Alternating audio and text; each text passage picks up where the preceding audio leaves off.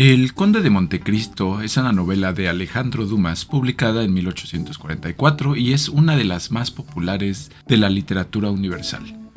Cuenta la historia de Edmond Dantes, un joven marinero que es injustamente encarcelado por sus enemigos. Tras años de cautiverio, Dantes consigue escapar y jura venganza. El Conde de Montecristo es una novela llena de acción, intriga y romance. En este episodio bonus, Ariel nos hablará sobre la justicia y sus límites antes de convertirse en venganza. Mi nombre es Israel Castilla y esto es Entre Páginas y Café. Hola, ¿cómo están? Bienvenidos. Estamos aquí en una en un capítulo extra, el bonus de Ariel que nos había prometido, ¿verdad? El libro. ¿Cuál es el libro que nos habías prometido? El Conde de Montecristo. A ver, y antes que nada, esa vez nos dijiste que estaba muy largo. ¿Cómo, ¿Cómo está dividido? ¿Qué onda? Pues es que es una novela antigua, es de 1840. Entonces, pues en ese entonces, eh, muchas novelas se publicaban por entregas. Y eso hacía que fueran más largas porque no tenían problemas de, con el editor, por ejemplo, con las publicaciones, con el tamaño, porque simplemente cada pequeño, ¿no? Entre 50 y 100 páginas. Entonces, pues cada entrega no tenía ningún problema o menos, ¿no? 25 páginas, algunos eran casi folletos. Entonces ya cuando se juntan todas las entregas hasta que el autor se le acaban las ideas o, o decide ya ponerle fin, pues ya se, se generaban los libros muy largos y por eso ya ahorita que ya tenemos esta, bueno, que ya no tenemos esa tradición de las entregas, sino que simplemente un libro está terminado y así lo compras, pues es cuando vemos que los libros son muy largos. Por eso este pues tiene más de 700 páginas porque fue, eh, fue publicado en 18 entregas diferentes. Ah, ya, no manches, 18 entregas diferentes. ¿Y cada entrega, digamos, cuántas páginas o cómo? Pues yo me imagino que para este han de haber sido unas 25 25, 30 páginas. Como 30 páginas, yo creo. A ver, entonces sería 25 por 18, según mi mente matemática, es igual a 11.250. a ver, deja, saco la calculadora. Ah, sí, es correcto. Ay, no. Bueno, bueno. Vamos a empezar entonces. Este, a ver, haznos una breve. Nos vas a contar, pero las premisas. A ver, ¿va a haber spoilers? No, ¿va? ¿O sí? No. No, casi no. Casi no. Bueno, a ver, empieza a contarnos el libro. Bueno, eh, como introducción al libro, El Conde de Montecristo es una novela escrita por Alejandro Dumas, publicada en 18 entregas, finalizando en 1844 a menudo se enlista como una de las mejores novelas de la literatura mundial. La historia tiene lugar en Francia, Italia y varias islas del Mediterráneo durante los hechos históricos de 1814 hasta 1838, que incluye algo llamado los 100 días del gobierno de Napoleón I, el reinado de Luis XVIII de Francia, de Carlos X de Francia y el reinado de Luis Felipe I de Francia. Trata sobre todo temas asociados a la justicia, la venganza, la piedad y el perdón, y está contada en el estilo de una historia de aventuras. Entonces esto hace que cada determinado tiempo aparezca una subtrama, que aparezca con su propio clímax, y entonces eso hace que nunca se vuelva nada aburrido porque a pesar de que tienes una historia general, vas teniendo pequeñas historias a lo largo de todo el libro, de toda la novela, entonces esto la mantiene como, como fresca todo el tiempo y te mantiene muy interesado. Oye, pero a ver, como subtramas, ¿y, quiénes son los ahí los protagonistas? ¿Es el mismo? Sí, él se mantiene como protagonista siempre. Que el protagonista se llama Edmundo Dantes. Y los eh, personajes que son en su mayor parte secundarios, pero dependiendo de la subtrama que estés leyendo, pueden volverse en ese momento un personaje principal. Tenemos a los buenos, es que la novela está completamente dividida entre los buenos y los malos, ¿no? Y él está como intermedio, ¿no? Él digamos que es bueno, pero para, para aplicar la bondad o para aplicar la justicia se vuelve malo, o sea, se vuelve como el vengador, entonces, pues él tiene este, este doble papel. Entonces, en los buenos están las personas que lo, que lo ayudan. y que tienen sus propias historias, sus propias relaciones familiares. Tenemos a un jefe suyo, eh, que era su jefe. Después tenemos a la familia de su jefe cuando él muere. Eh, tenemos a la familia de su jefe, que es este, su hijo, su hija, este, el esposo de su hija. Eh, tenemos a un, a un abate, a un, pues a un clérigo, que también lo ayuda, que también en lo que nos cuenta su historia, pues también se vuelve un poco protagonista. Tenemos a otros que son los malos malos, ¿no? Que son los que le causan toda la desgracia, que es un ex compañero de trabajo, el primo de su prometida, ah, bueno, su prometida también es buena, este, el, novio de su el primo de su prometida y un amigo de su infancia o, o vecino que conoció desde su infancia, son los malos malos, y todas sus familias, que no es que sean malos, simplemente pues son pues familias de los malos, entonces pues no es que sean personas tampoco muy buenas y pues critica mucho la parte de la sociedad aristocrática francesa, de las costumbres, de, de los intereses, de cómo realizan muchas cosas simplemente por, por interés, que no hay verdaderas amistades, no hay lealtades más allá de lo que les genere un beneficio personal, entonces también se vuelve una, una crítica muy, muy fuerte en este entorno. Y bueno, pues hay un montón de personajes secundarios y terciarios. Este, está lleno de personajes. Entonces, pues sí, puede llegarte a confundir. Si no estás como muy metido en el libro, sí te puede llegar a confundir porque salen personajes a cada rato. O sea, es un libro que te tienes. Tú recomiendas que si te vas a sentar, porque hay personas que agarran un libro y de repente lo van dejando, ¿no? Y de repente se acuerdan otra vez y ay, o sea, no, tiene que ser así, de corrido. Sí, sí, la verdad es que si no diario, sí, así por mucho, cada cuarto día estarlo leyendo, porque si no, si se te va, se te olvida, este, y como es tan largo, pues sí necesitas eh, no dejar tanto tiempo porque hay muchas cosas que se retoman del inicio, ya para el final. Entonces, si ya tiene medio año que empezaste a leerlo, pues ya no te vas a acordar. Bueno, te ves un resumen de YouTube. Entonces están los canallas, digamos, y los buenos. Y él que, él, como dices tú, es como un vengador, ¿no? Él es, digamos, bueno. O sea, tiene Pero la vida lo vuelve mal. como a ti. ¡Ah! que fue con razón te gustó tanto, no bueno, a ver, entonces cuéntanos, cuéntanos entonces cuáles son estas premisas. Ok, vamos a hablar de cuatro premisas y les voy a contar un poco de cómo va la historia desde el inicio y eh, ya al final de cada espacio de, este, de esta narración hablamos del tema número uno. En este caso, nuestro tema número uno va a ser la envidia. Y les voy a contar cómo inicia. La novela empieza con el protagonista que ya les dije, se llama Edmundo Dantes. Es un marino y él regresa a su Marsella natal a estar con su familia y además a casarse con su enamorada que se llama Mercedes. Ese es su plan.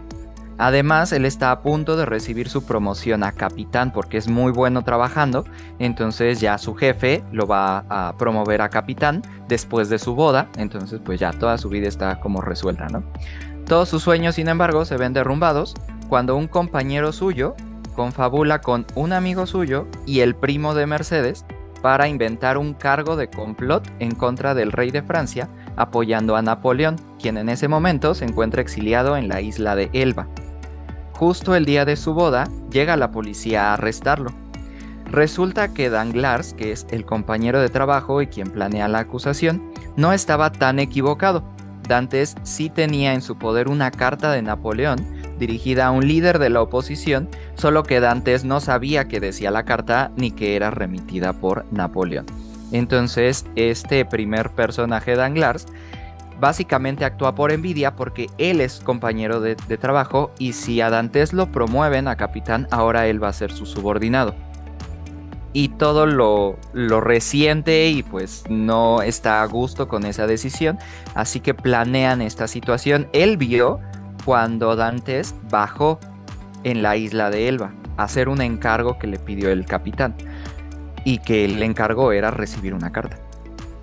Pero Danglars no sabía a qué había ido y simplemente pues se le ocurrió esa, pues digamos, esa mentira o esa historia, pero no es que se la haya inventado de la nada, o sea, sí trató como de hacer algo lógico a ver si funcionaba y pues resulta que sí le funcionó bastante bien y pues terminan arrestando al otro en el pleno día de su boda, eh, pues por conspiración, ¿no? Porque bueno, hay que recordar, sí, necesitas un poquito de contexto histórico, o sea, para leer la novela sí necesitas conocer pues quién era Napoleón, este, qué pasaba en, Francia en esos momentos, la parte de, de, los reyes, ¿no? De la monarquía o de la república, porque bueno, en este momento Napoleón está exiliado, pero la historia nos dice que Napoleón iba a regresar, o que regresaría como el emperador durante 100 días, y entonces en ese entonces, en ese momento, es cuando comienza esta historia. Por eso nuestro tema uno es la envidia. A ver, pero espérame, pausa. A ver, dices que él, él era su compañero. Dos preguntas. Eh, hace ratito dijiste del primo. También el primo le ayuda, ¿no? También que es que el parte del complot. Entonces, primero, ¿por qué el primo? Y dos, ¿conoces algún, en algún empleo, has visto algo similar? Ahorita en nuestros tiempos, pues. ok. Bueno, el primo, es una historia, una cosa bien rara, pero bueno, me imagino que por los tiempos. Él, él es el primo de su prometida. Mercedes. Se llama Fernando. El primo se llama Fernando. Entonces Fernando y Mercedes son primos. Pero Fernando está enamorado de Mercedes. O sea, aunque son primos. Pero pues eso era como muy normal, supongo. Entonces no pasaba nada. Y pues él también eh, acepta o le agrada esta idea de Danglars para que si eh, Edmundo es encarcelado, pues él pueda quedarse con Mercedes. Y el otro vecino, nada más, el otro amigo que también entra ahí al, al plan, que se llama Caderush, y el vecino, que se llma Kaderush, solamente aceptó porque estaba pues ahí con ellos, estaba ya muy borracho, decía que sí a todo. Entonces, entre los tres planean esta situación, aunque realmente las, las mentes detrás de esto pues fueron Danglars, el compañero de Edmundo, y Fernando, el primo de Mercedes, son los peores. Y pues esta situación de la envidia yo creo que sí es Mm, algo común, no me ha tocado verla. a ver, a ver, a ver. ¿Nadie te ha tenido envidia en el trabajo? Que yo sepa, no. ¿Tú sí sabes algo? ¿Vas a revelarme algo en Te cuento, pero no al aire. ah, bueno. No, pues, o sea, que a mí me hayan tenido envidia, no. Ay, por eh, Al menos en el. ¿Por qué no? en el trabajo no, no me he dado cuenta. En la escuela sí, pero obvio nunca tejieron un plan así todo maquiavélico en contra mía, ¿no? No que te hayas enterado. Pues no, porque me, habría enterado si lo hubieran puesto en marcha, ¿no?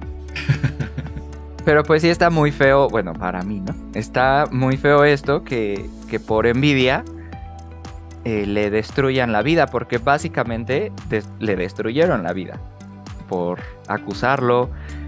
Que bueno, ahí la situación es si él, porque en una parte Danglars dice, si no es culpable, pues simplemente lo dejarán libre y pues sí, ya le arruinamos el día de la boda, pero bueno, ya hay otros días para que se case, ¿no? Pero pues si es culpable, pues entonces no habremos hecho algo malo, al contrario, estaríamos cumpliendo la ley.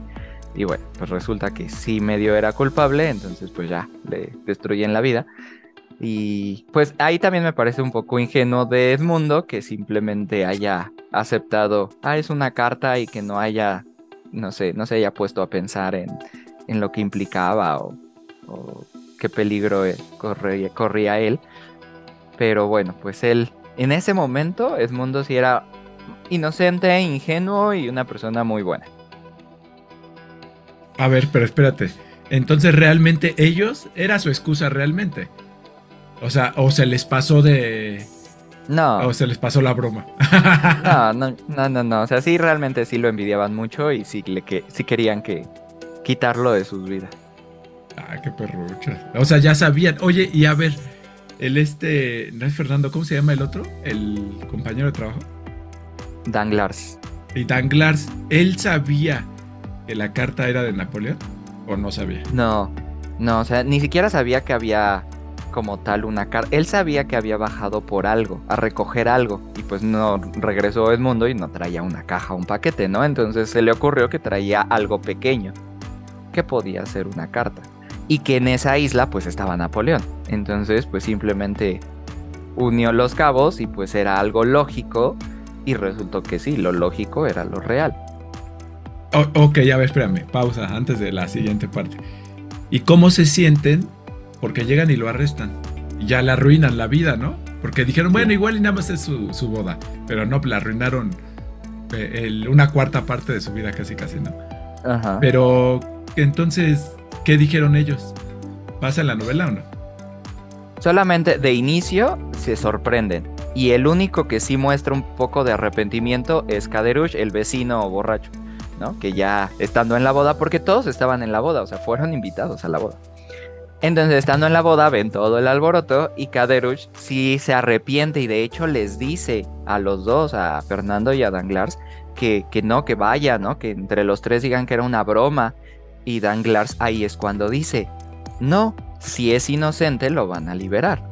Entonces los otros dos no hacen nada.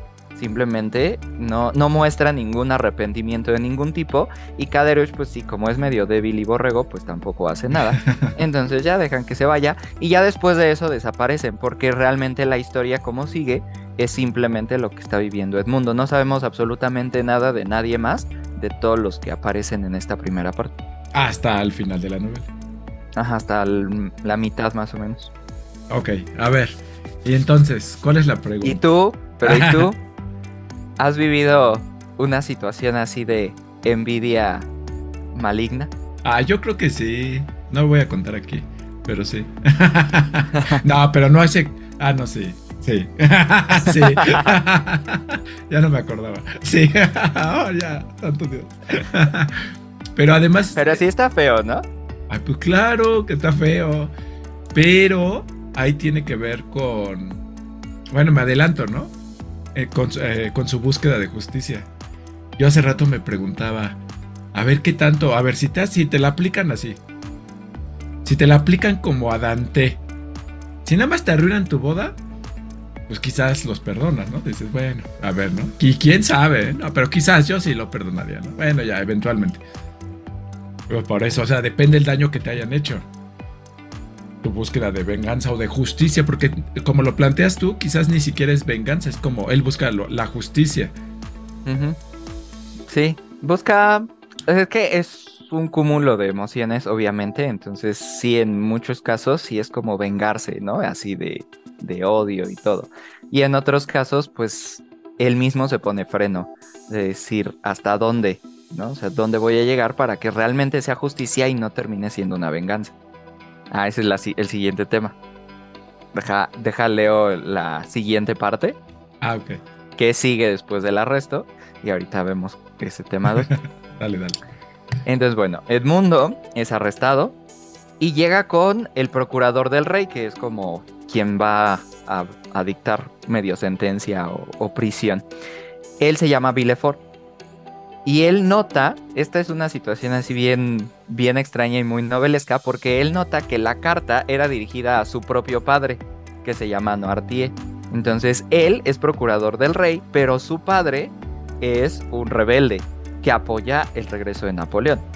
Entonces él sabe que si la carta se revela, él está en riesgo, o sea, pues sí, el hecho de ser hijo, aunque él haya trabajado y todo, bueno, en esos momentos o en esas eh, épocas, las acciones de los padres pesaban sobre los hijos, ¿no? Entonces él sabía que si se revelaba que su padre era un rebelde, que apoyaba a Napoleón, él también iba a ser enjuiciado o asesinado. Entonces, al verse en peligro, le promete a Dante su ayuda y le habla muy bien y le dice que él, él lo va a ayudar porque eh, va a buscar la justicia y demás pero le pide la carta y el mundo se la da. Él le lava el cerebro y le dice que es mejor deshacerse de esa carta para que así ya no haya ninguna prueba en contra de, Dantes y la quema.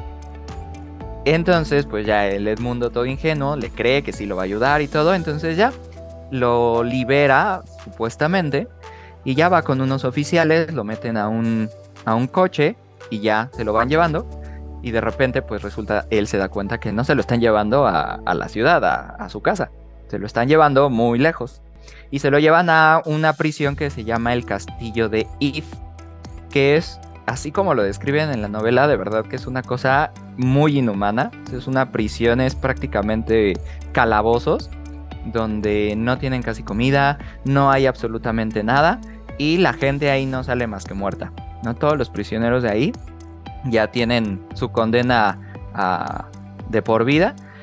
Y bueno, pues ya, esa es la, la, segunda parte y aquí el punto es hablar de lo que hace Villefort. ¿Hasta dónde llegarías por proteger tu imagen, por proteger tu futuro, por proteger tus oportunidades en la vida, porque él, pues, sentencia injustamente, aparte de que le promete cosas y después lo traiciona a los dos segundos, a alguien que ni siquiera conoce, ¿no? Que es un joven que tiene toda su vida por delante y bueno, pues ya después de haber escuchado la historia de Edmundo, que le dice que él no tenía ni idea de, qué era esa carta y que él ni apoyaba a Napoleón, o sea que él no tiene ninguna aspiración política ni nada, pues él de todas formas lo encarcela, pero, pero peor, ¿no? Porque ya ni siquiera eh, le da la oportunidad de defenderse, ya dictó, dictó sentencia él solo y pues lo lleva a esta, a esta prisión. O, sea que sí, ¿no? Finalmente quien lo condenó, bueno, los otros que le echaron la tierra, ¿no? Pero quien lo condenó fue él. Realmente, ¿no? Sí. Híjole, eh, que es como platicamos la otra vez de, del libro ese de 1984. Pues de mientras no seas tú, Ajá. pues échense a quien pues sea, ¿no? Bueno, así lo plantean aquí en el libro. Sí. Pero, y yo creo que también este es un tema que no ha perdido vigencia, ¿no? O sea, sí me imagino que en muchos casos actuales en los que en diferentes ambientes, político, empresarial, este, principalmente quizá, sí han hecho cosas así, ¿no? O sea, buscar la manera de protegerse, de, de tomar oportunidades, aún sean completamente injustas y malas en contra de las otras personas, con tal de salir ellos bien. Pues sí, que se echan la bolita, ¿no? A ver, ¿lo has visto en tu trabajo? ¿En algún trabajo? en alguno de todos mis trabajos. Nada más de sí o no. No lo sé, puede ser. Tendría que, tendría que meditarlo bien para, para determinar si sí es así o no. Ay, no, pero sí se necesita así como no tener, no sé, conciencia, ¿no? Para así, ah, que se jodan al otro mientras yo salga libre. Pero sí hay mucha gente Sí se ve así día a día, casi casi día a día. Sí. Sí, en todos los aspectos, ¿no? Hasta en los más sencillos, ¿no? O sea, no, no necesariamente puestos muy altos, ¿no? Gerenciales o políticos, sino en cualquier cosa, en cosas muy, muy básicas y muy triviales que uno diría, ay, ¿valía la pena traicionar a alguien por, por esto? Pero sí, sí hay quien lo hace. Pues entonces ya pasamos al 3, ¿no?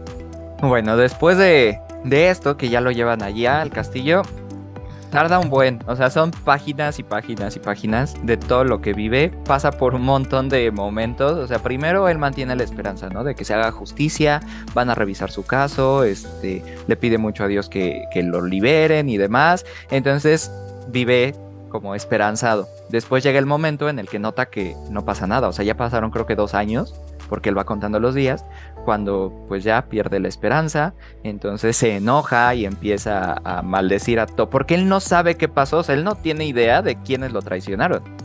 Simplemente sabe que algo pasó y que él terminó ahí encerrado, pero no tiene idea de qué sucedió. Entonces ya pasa por este enojo y demás, eh, planea suicidarse dejando de comer, porque pues lo que les dan de comida es casi nada, así que dejar de comer pues no implica mucho, ¿no? No hay muchas tentaciones para, para romper su, su abstinencia de comida. Pero ya después como que le cae el 20 otra vez y no, y otra vez la esperanza y vuelve a contar días y demás. Eh, lo visita en algún momento como el que está a cargo de la prisión y demás. Y bueno, así pasa mucho tiempo. Pasan 18 años, pasa 18 años encerrado. En ese tiempo Piensa en resistir, esperando su liberación, se mantiene esperando un acto de Dios, después llegan pensamientos suicidas e intenta dejarse morir de hambre, pero en un momento conoce al abate Faria, que es otro personaje, quien los carceleros dicen que está loco después se la pasa hablando de un enorme tesoro cuya ubicación solamente él conoce y también en la historia nos dice cómo es que se entera de este tesoro y del que le promete una parte al, al que sea si lo dejan libre. Entonces lo tratan de loco porque no puede ser que exista un tesoro así de enorme, o sea, hablan de cantidades este, no sé, millonarias, ¿no? O sea, hablar quizá en este momento de un tesoro de 500 mil millones de dólares, algo así, ¿no? Es una cosa extraordinaria, entonces todos creen que está loco. Eh, este abate Faria y el mundo Dantes comienzan a hablar porque son vecinos de Zelda y comienzan a planear su escape. Abren un túnel durante muchos días, están rompiendo ahí la pared con su cuchara y así, hasta que por fin abren un túnel, pueden pasar completamente uno a la celda del otro. Pero el abate muere de una enfermedad y Edmundo decide esconderse en la caja donde ponen su cuerpo. Los carceleros sacan la caja y Edmundo piensa que pues la van a ir a dejar a algún cementerio y pues ya ahí se escapa, pero resulta que no, no lo iban a enterrar, lo avientan al mar y le amarran una bola con cadena para que se vaya hasta el fondo del mar. Bueno, afortunadamente Edmundo logra salir y después va a donde se supone que está el tesoro y resulta que el tesoro es real. Y a partir de ese momento jura vengarse de quienes lo, lo traicionaron. Poco después se entera de todo el plan porque llega con Kaderush, es la primera persona a la que visita mucho tiempo después, y Kaderush le cuenta todo el plan y le dice que él estaba muy arrepentido y demás. Entonces, bueno, ya se entera de lo que hizo Danglar, se entera de lo que hizo Fernando, se entera porque ya pasaron 18 años. Entonces se entera que Danglar ya es un banquero. El, este, el vecino ya le dijo. Así de, no, sabes que ya me arrepiento, perdóname, ¿no? Y ya, y sí estaba arrepentido genuinamente. Sí, sí, pues sí, digo, no hizo nada, ¿no? O sea, él pudo haber ido a la cárcel a buscarlo, no sé, ¿no? Pero bueno, no hizo nada. Pero sí, sí, sí se arrepiente. Edmundo le tiene un poco de compasión, le regala un diamante, eh, lo mal utiliza, ya después es otra es una de las subtramas de cómo lo mal utiliza, no con un hijo este adoptivo y bueno, es un relajo que pues está interesante esa historia, pero no es tan importante. Y bueno, todos los otros tienen una super vida. O sea, Danglars es millonario, Fernando se casó con Mercedes, el, procurador Villefort también ya es una persona muy importante este, en, la política. Entonces ahí ya es cuando él dice que se va a vengar de ellos.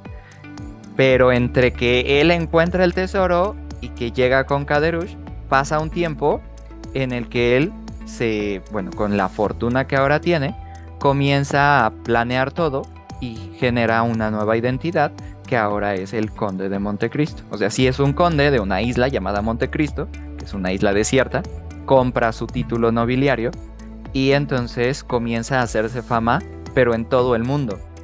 No, no nada más para llegar a Francia, sino realmente recorre todo el mundo, se hace una gran fama, conoce un buen de gente, conexiones que más adelante le van a ayudar. Entonces aquí el tema 3 es la venganza porque él desea vengarse de todos. Híjole. a ver, oye, pero ¿leíste ese del Gran Gatsby? Sí. A ver, antes de preguntarte eso del Gatsby, este, ¿él intenta enamorar a Mercedes? Eh, pues es que no es que la intente enamorar, porque ella es la única que se da cuenta de quién es él. O sea, porque ya después convive un montón con Danglars, convive con Fernando, convive. Bueno, Villefort casi no lo conoció, ¿no? Pero los otros dos sí. Y nunca se dan cuenta de que es él. Pero Mercedes, en el segundo en el que lo ve, sabe que es él.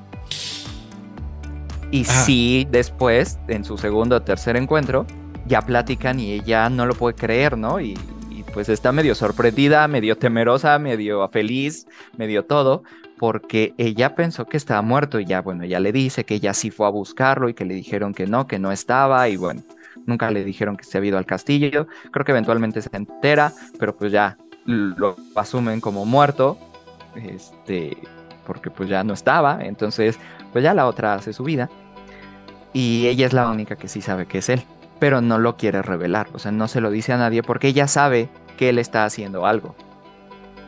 y aunque no está de acuerdo quizá en lo que esté haciendo, pero tampoco es que se, muestre en desacuerdo, ajá, se lo impide para nada. Así como, como tú, que nada más ves las cosas.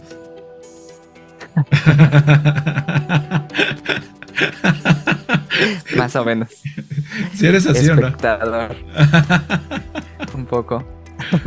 este, ay, a ver, ¿no se parece un poquito a la historia de Gatsby? Nah. Bueno, Gatsby más bien se parece a la historia del conde. Pues quizá el, el trasfondo, pero. Pero es que este del conde de Montecristo sí está muy. Muy fuerte. Porque Gatsby realmente no es que. No es que se convierta en este vengador. Él sí regresa para enamorarla. Ajá, sí, es como más romántico el asunto, ¿no? Acá sí quiere obviamente estar con Mercedes, pero lo principal es vengarse de los otros. Ah, ya que se consiga otra. Con esa fortuna. no, no es cierto. bueno, y luego.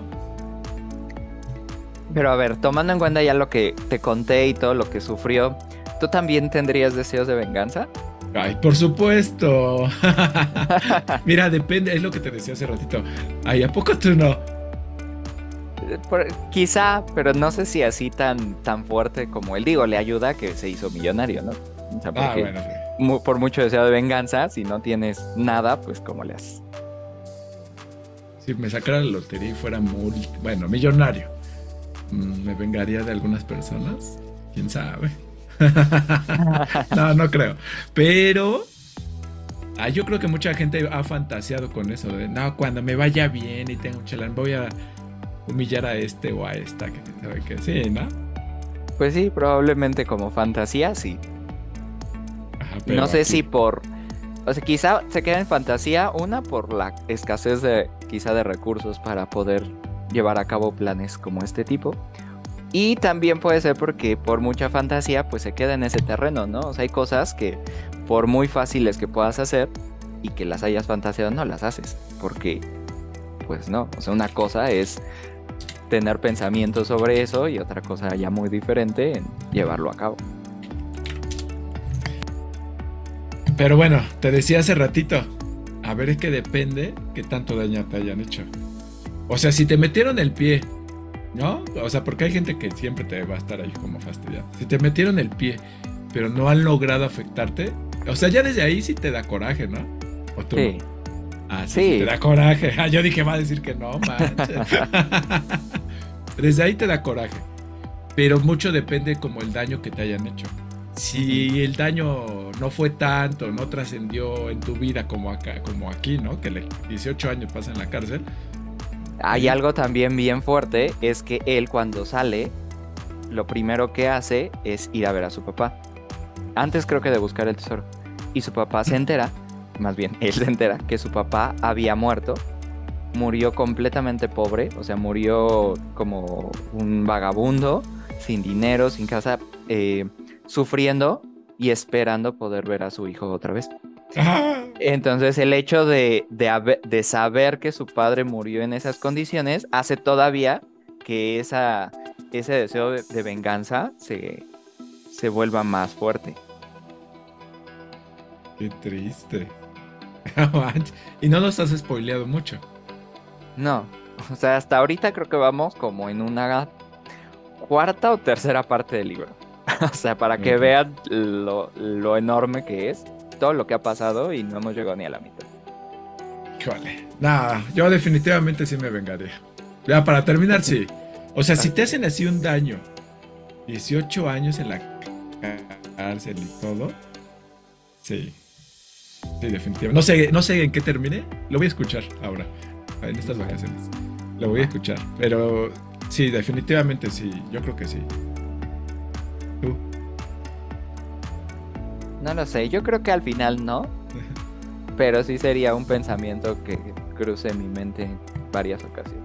Pero es que si es un pensamiento que está ahí en tu mente, es algo que te está ahí como picando, picando. Eh, y eso te acaba, obviamente te acaba fastidiando, te acaba afectando. Imagínate cuánto es tu deseo de venganza y que lo tengas como fantasía, yo creo que es peor. Bueno, no sé si peor, pero también es malo.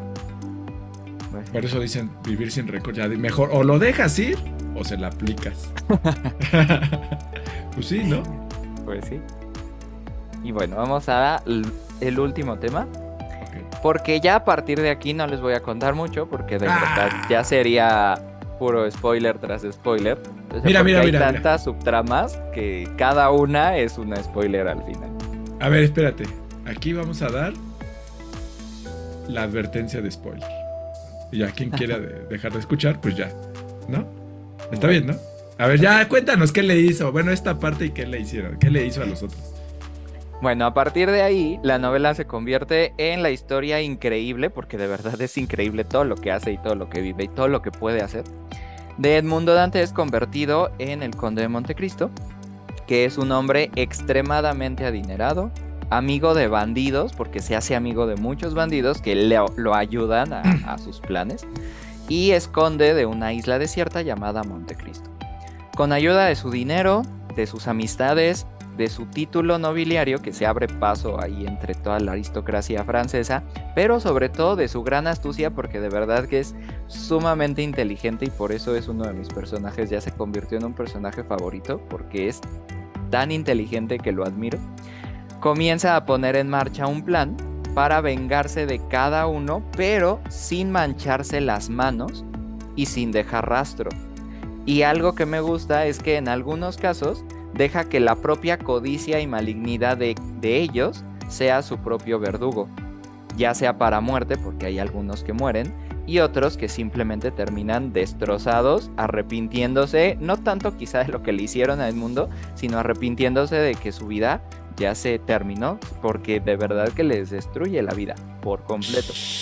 Terminan completamente pobres, terminan sin familia, o sea, su familia muere pero nada de esto lo hace el conde de Montecristo. O sea, él simplemente va muy poco a poco eh, uniendo los, los cabos que le permiten, porque él sabe, él conoce cómo son estas personas. Entonces él sabe que poniéndoles los pasos, ¿no? el, trazando el camino, ellos van solitos a, a su fin.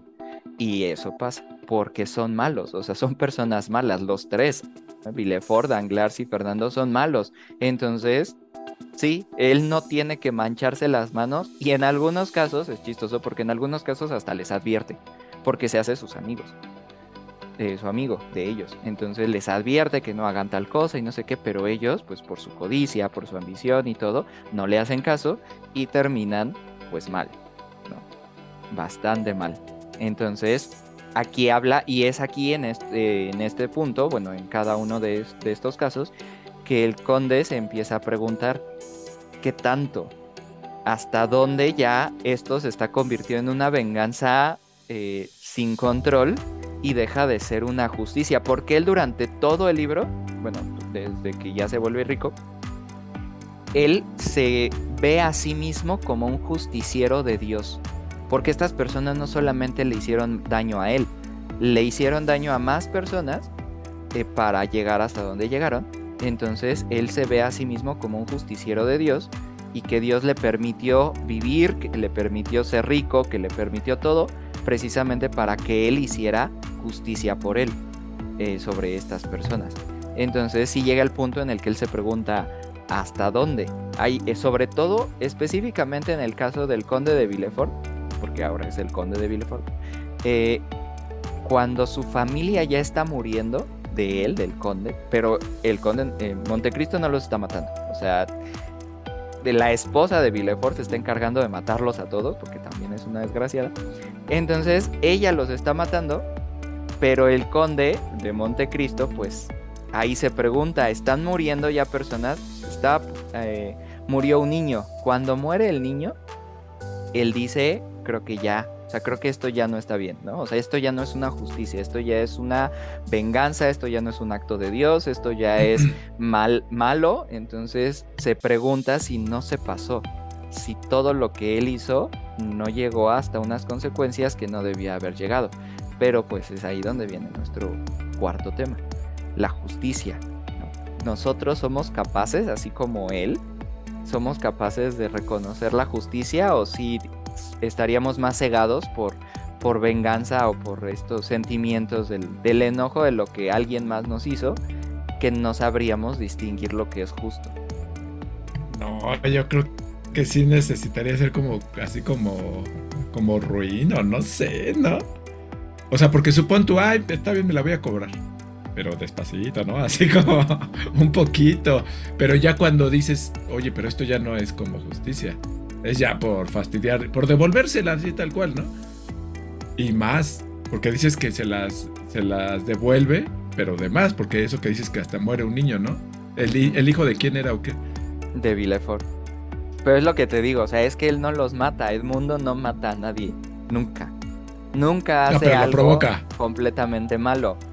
Pero él sabía hasta él sabía que eso podría pasar pues porque sabe quiénes son esas personas, sabe de lo que son capaces esas personas y pues no lo detiene o no lo detiene a tiempo porque sí trató de detenerlo, pero cuando llega es demasiado tarde. Entonces, pues sí, se cobra la vida de este niño él no, pero sabía que eso era algo que iba a pasar. Entonces, pues, él se siente culpable. No manches. A ver ya, el spoiler mayor. ¿En qué acaba? Pero así, spoiler grande de todo. Absoluto. Absoluto. A ver qué. Pues digo, el final de estos es que Fernando se suicida. Cuando, cuando, ah, porque el punto al final es que antes de que ellos ya estén o muertos o, destrozados por completo, es que él les revela quién es él. O sea, él les dice, se quita porque es un maestro del disfraz. Entonces se quita todo su disfraz del conde de Montecristo y les empieza a decir, no te acuerdas de mí, yo soy eh, Edmundo Dantes, este, tú hiciste esto y esto. Entonces justo antes de ya su desastre final, ellos saben por qué les está pasando todo eso. Porque él se los cuenta. Entonces Fernando se suicida. Eh, Mercedes y el hijo de Mercedes que, tuvo con Fernando se van. El hijo de Mercedes es súper amigo de, Edmundo. Entonces se van con él. Eh, lo abandonan. Y ya después Fernando se suicida. Al conde de Villefort pues es el que se le muere toda la familia. Porque su esposa los mató. Él también se muere y a Danglars lo secuestran, uno de sus amigos bandidos lo secuestra y lo hacen prácticamente morirse de hambre, pero para no morir de hambre le quitan todo su dinero. Así les dicen, ah, ¿quieres agua? Este, no sé, son 50 mil pesos, ¿no? Por un vaso de agua. Ah, ¿quieres un pan? Son 100 mil pesos, ¿no? Entonces le quitan absolutamente todo su dinero y ya, lo dejan después lo dejan libre, no lo termina matando porque es ahí donde él, esto ya pasa después de la muerte del niño, entonces ya Edmundo no quiere que nadie más muera porque ya se siente culpable, entonces simplemente lo arruina y ya lo deja libre. Y al final, eh, él se va a matar. Edmundo porque dice que ya acabó su plan de venganza, ya fue el instrumento de Dios para la justicia y pues ya después de eso ya no tiene ningún sentido que siga vivo aparte de que se siente muy culpable por lo que ha hecho, pero un amigo suyo, que es el hijo de su antiguo jefe, que lo trató bien y que él sí trató de hacer algo por él, para que saliera de la cárcel, sí, su hijo es, muy amigo de, de Edmundo, se quiere casar o se fuga con la hija de Villefort. Y entonces entre los dos lo convencen de que pues no, que él es una persona buena, que los ha ayudado mucho, principalmente a Maximiliano, que es el hijo de su ex jefe, que los ha ayudado mucho, que es muy bueno, que no sé qué, que se quede con ellos. Y bueno, lo convencen para que para que no se mate. Ay, que no me gustó el final. Bueno, hay que leerlo,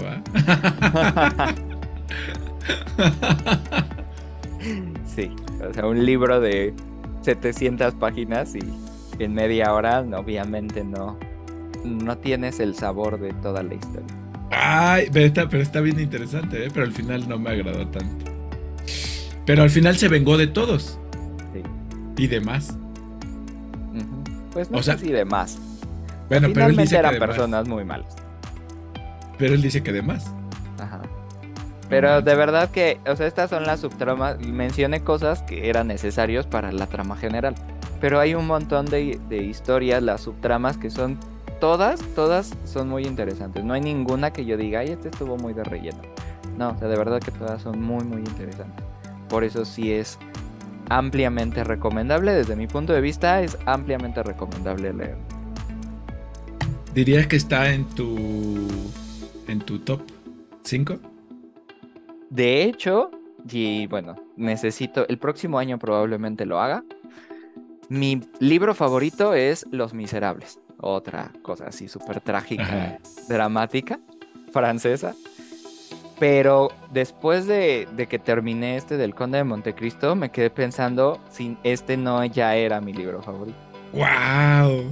Pero para elegirlo, pues necesitaría volver a leer Los Miserables y, y, elegir uno de los dos. Pero sí, no solamente en mi top 5, podría estar en mi top 2. o sea, está entre Los Miserables y este. Y este. El Conde de Montecristo. Así que ya saben qué tipo de historias me gustan, ¿no? Así dramáticas. Digo, si conocen Los Miserables, también saben que es una historia súper dramática, triste, desgarradora, llena de injusticias. Entonces, esas son las historias que me gustan. ¿Te han hecho llorar? Este no te hace llorar. Este, este no me hizo llorar. Fuerte. Ajá. Sí, no, este no me hizo llorar. Pero, los, miserables? sí. O sea, con Los Miserables yo recuerdo que iba leyéndolo en el camión y me puse a llorar en el camión. O sea, sí me puse a llorar en el camión. ¿Y la gente qué decía? No, pues iba casi vacío el camión, entonces creo que nadie me vio. Pero sí, sí, sí lloré con ese libro. No, es que está bien trágico, ¿no? Sí. Bueno, la siguiente ocasión nos platicas de Los Miserables. Ya que, ya lo, que lo acabas de leer. Ajá. ¿Y de Gatsby? ¿Leíste el libro o viste la película? No, leí el libro. De hecho, ya el libro lo leí como tres veces porque es uno de los libros que antes eh, dejaba leer a mis alumnos. Entonces lo leí la primera vez porque se los dejé a leer a ellos, después lo volví a leer y no sé si ya lo volví a leer una tercera vez o, no, pero sí mínimo dos sí lo he leído en los últimos nueve años. ¿Y qué calificación le darías? Me gusta mucho, es muy entretenido y me gusta lo que siempre les digo a mis alumnos, ¿no? Es, o sea, para que un libro se vuelva parte de la literatura clásica, es porque no solamente es la historia que puede ser muy entretenida, sino que el trasfondo es lo que lo, porque el trasfondo es atemporal. Entonces, si tiene uno muchos temas que son completamente humanos, que están perfectamente bien retratados, se va a volver un clásico como el Conde de Montecristo, que tiene mínimo cuatro temas, ¿no? Pero en realidad podría sacar yo creo que más. El del Gran Gatsby igual. O sea, la parte de la avaricia, ¿no? Desenfrena, la crítica social que hace Fitzgerald a, la sociedad. Pues sí, avara, este, medio borrega del Estados Unidos de la época de, ¿cómo le llamaban? La fiebre del oro pues es súper interesante, entonces, pero es más entretenido y eso está chistoso por momentos, aunque también tiene sus momentos muy trágicos. Pero bueno, no, no siento que me llegue tanto a las emociones como este, el Montecristo. Sí, son diferentes tipos de literatura, ¿no? Y el otro, el de los miserables, pues sí, la tragedia pura. máximo. Sí, porque ahí sí, eso sí es una tragedia. El Conde, pues no es tan trágico, o sea, al final, ¿no? pero Los Miserables, hasta la última palabra es tragedia completa. ¿Cuántas veces lloraste con ese libro? Cada página, cada vuelta de página. Una porque ya al final no lloré, pero sí me quedé con esa sensación de tristeza. Ay, no manches, no, qué triste. No, no, no, esas cosas tan tristes. Bueno, ya, está bien. ¿Alguna otra cosa que agregar? No, pues otra vez la recomendación, léanlo, bueno, lean este, o lean Los Miserables, o lean El Gran Gatsby, o lean lo que quieran, pero lean. No puedo creer que haya tanta gente que se pierda de lo que hay en los libros, en las historias de los libros. Entonces, lean. Pero además es que les da como flojera, bueno, quizás nos daba, o a mucha gente nos da flojera tomar el libro, pero en cuanto empiezas las primeras páginas, ya te, te picas y te sigues. Es cosa de superar esa, esa desidia o esa resistencia a tomar el libro y abrirlo. Sí, realmente, sí, sí, puede ser que haya literatura pues complicada, pesada, porque no estás acostumbrado a leer nada, entonces si no estás acostumbrado a leer, no vas a agarrar El Conde de Montecristo, ni Los Miserables. Es más, ni El Gran Gatsby quizá. Te vas a agarrar algo súper ligero, ¿no? Algo intrascendente pero entretenido. Pero está bien. O sea, si ese es tu primer acercamiento, está bien. Si vas a leer un bestseller tipo, no sé, Harry Potter o los Juegos del Hambre, está bien. No van a ser, no son tan trascendentes como estos, pero está bien. Mientras leas, está bien. Y ya poco a poco puedes ir adentrándote a estas otras historias con un vocabulario más complicado, con una narrativa mucho más interesante. Pero pues lean. Muy bien. Bueno, pues damos las gracias nuevamente a Ariel, que fue el... Prácticamente fuiste el anfitrión, ¿no? Ahora me prestaste tu lugar para, para dirigir esta, este episodio.